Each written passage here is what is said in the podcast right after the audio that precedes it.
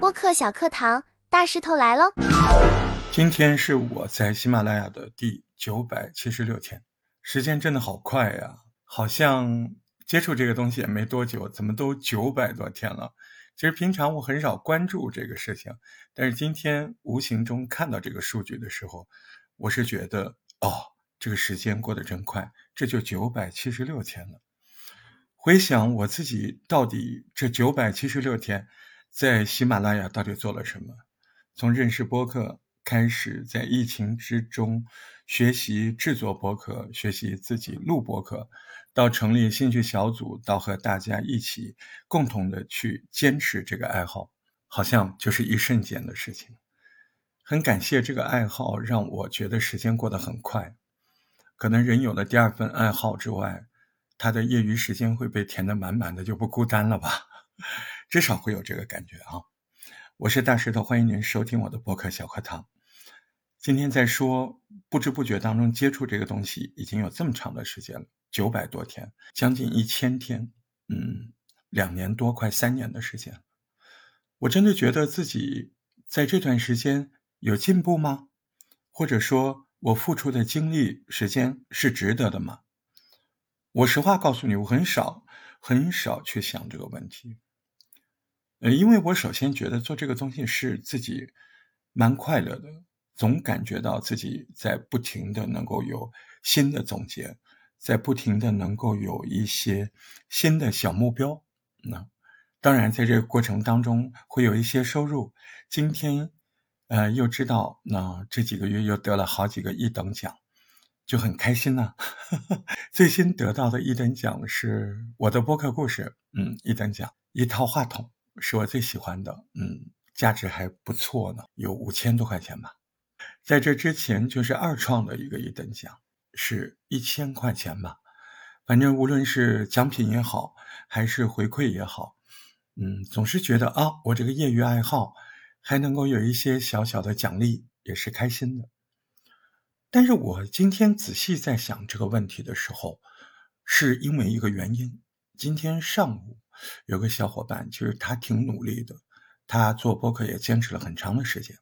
他今天突然问我，他说他很迷茫，他说。我听了很多，嗯，大石头你介绍的那些优秀的节目，我就觉得我自己跟他们啊相差的非常的远。他们有有些人有非常敏锐的思考，有些人声音特别好听，有些人怎么样怎么样怎么样。我说你有他们没有的，他说我还是迷茫啊。我说你的迷茫啊。可能来自于你对播客这个东西，它到底是什么这个问题，这个底层的逻辑没有把它嚼细吧。从某种角度来说，播客相对于传统的广播，它是不是有一点像流行音乐？相比较于传统的声乐，传统的声乐更讲究你明亮的音色呀、音准、情感、以情带声这些啊。那流行音乐不是啊？流行音乐有很多人破嗓子，或者吐词不清，或者是慵慵懒懒的，哎，怪怪的，或者挺有趣的，就把一首歌给唱了，还红了。所以关键是什么？关键是有没有人喜欢你，啊，对吧？还有你要在哪个环节跟人比？所以我就跟那个小伙伴说啊，你不要觉得你自己声音不好听，对吧？肯定咱做不了邓丽君。咱不是那个嗓子，但是那蔡琴、徐小凤、黄小琥，那人家也火了呀，是不是？所以一个人呢，你别老跟别人比，哎，你得要有信心。哎，有人说人们女的，嗯，怎么样都会好看，只要你爱自己。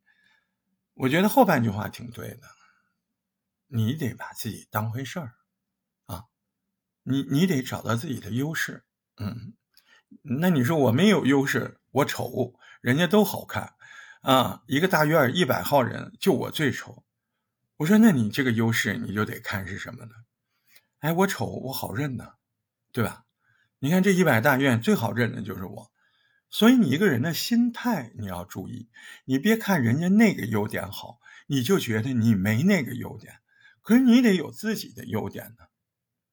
这话说深了去，嗯，我们家父母亲经常教育我们，这个我挺感谢他们。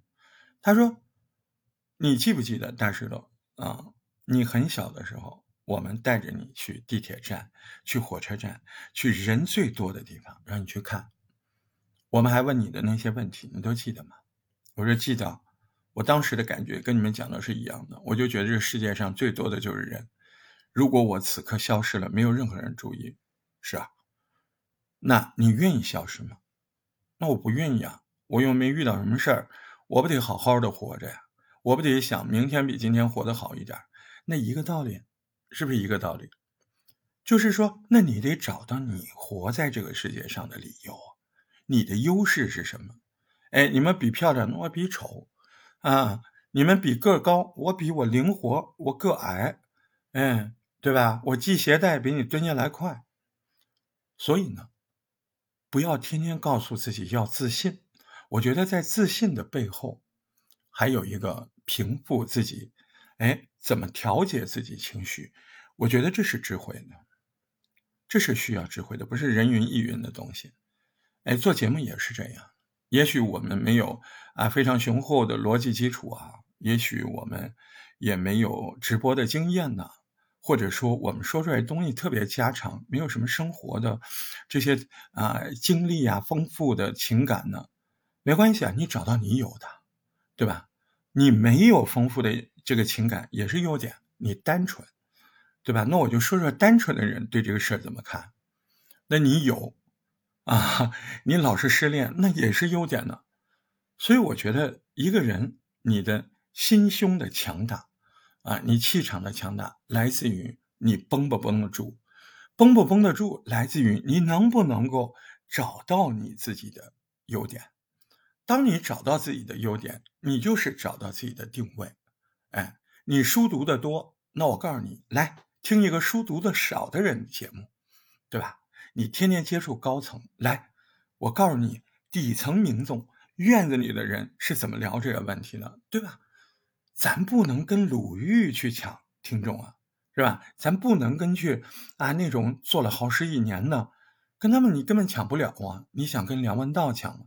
抢不了，因为梁文道的好坏跟你没关系，你自己能不能明天多五个听众、十个听众，那就跟自己有关系。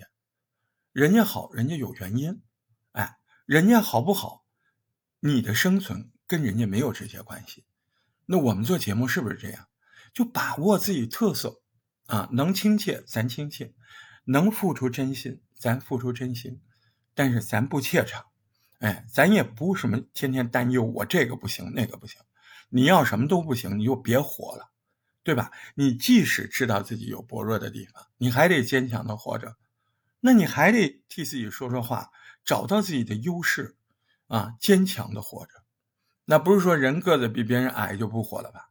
那不是说，呃，我智慧，嗯，不如那些优秀的大学教授，我就不活了吧？我还得活出自己的这个世界。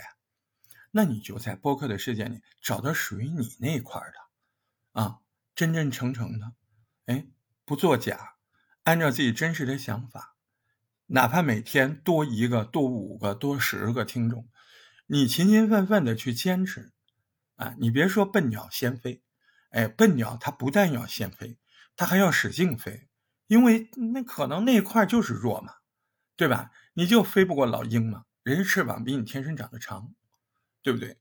这玩意儿跟小孩读书一样，你看现在小学他都要测智商了，老师他要觉得，哎，这孩子智商不是特别高，那我就不能够逼着他太多的去学，甚至考虑，哎，给智商低的孩子更多。呃，快乐的童年，他就是这样，是不是？人才的选拔过程就是这样。我们做播客的快乐也就是这样。所以呢，情绪一定要平静，要找到属于自己的强项。你自信，你怎么自信呢？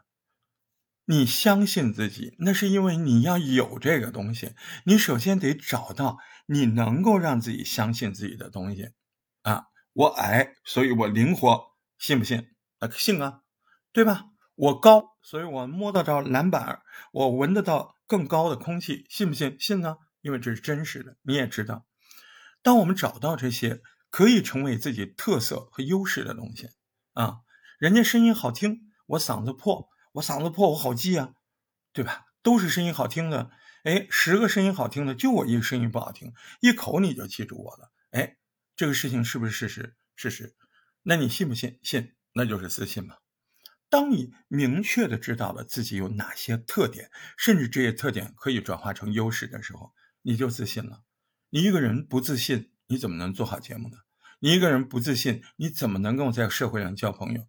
知己知彼，百战不殆，对吧？你自己什么货色，是吧？哪些特点啊？什么个材料？什么个段位？自己要清楚，然后自己能够干什么样的事儿能干好，那。如果我们对这个西方历史啊、这个艺术啊了解的不多，那咱们那块节目咱就避开嘛，咱不做，咱们多做一点自己熟悉的东西。啊那如果我们对娱乐业特别了解，我们可以说说这个，对吧？也有人听了。那我们如果对家庭教育这块，哎，感同身受，那我们就讲这块。但这里面有个问题，可能呢，由于我们确实，哎，在某些方面。我们的特色不够那么强烈，以至于我们积累粉丝的速度就没那么快。那这个时候更注意。哎，播客这东西跟交朋友一样，你每次由于你的实力，你每次出来的节目没给你认识几个人，那你应该怎么办？多出来呗，就是没事就出来，对吧？是不是这个道理？这个道理很简单嘛，是不是？这就笨鸟先飞嘛。哎，我坚持住，对吧？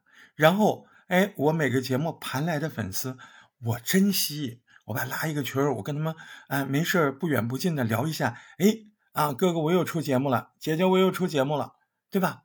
哎，听听啊，给给意见。那粉丝不就这么积累来的？这玩意儿跟做生意差不多，跟你开个小门脸一样。那听众他可能就是客户。那我都把说的这么。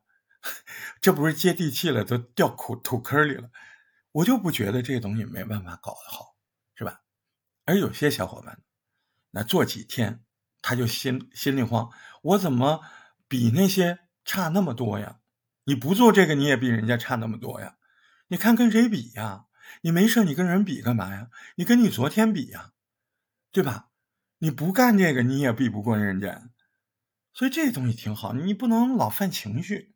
你如果说你是连一一个自己连自己都管不住的人，啊，三天打鱼两天晒网，然后动不动发情绪，哎，动不动就觉得自己的付出，呃，没有换来更多的成果。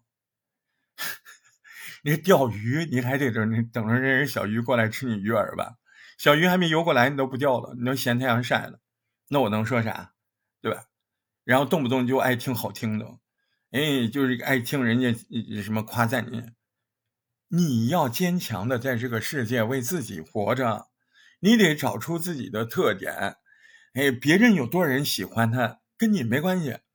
妈，人家喜欢我的人少，喜欢我人少，我就拼命让别人喜欢我，我就尽量的哎找到更多喜欢自己的听众，这慢慢积累不就行了吗？管你是郭德纲还是梁文道呢，你要走出你自己的道路，给人家提供声音的陪伴也好。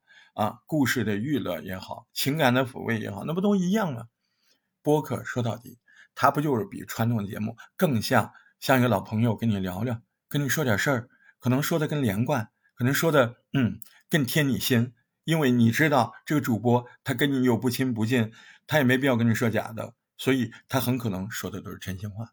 所以你只要在节目里踏踏实实。诚诚恳恳，没有心理压力，也不作假作虚，不要在那儿说当大空话，正儿八经把听众当亲戚、当同学、当朋友，推心置腹的就一些事情连贯的聊一聊。这时候你就发现，您不用担心什么，呃，嘴巴打嘟噜喽。你平常聊天你也不嘟噜，你为什么在直播的时候或者是在录音的时候嘟噜呀？